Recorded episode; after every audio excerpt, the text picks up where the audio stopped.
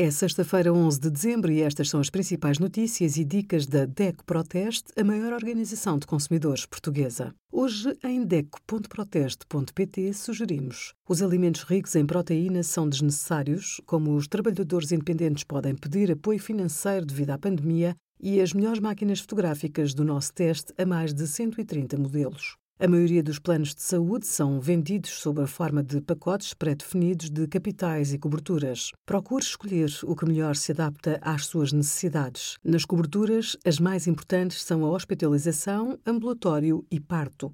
Mas considere se lhe interessa incluir a estomatologia para consultas e tratamentos dentários, bem como próteses e ortóteses para suportar, por exemplo, custo com óculos e lentes de contacto graduadas, aparelhos auditivos ou cadeiras de rodas. No caso dos medicamentos, a cobertura exclui vários artigos, como produtos de higiene e cosméticos, vacinas, contraceptivos e medicamentos de venda livre.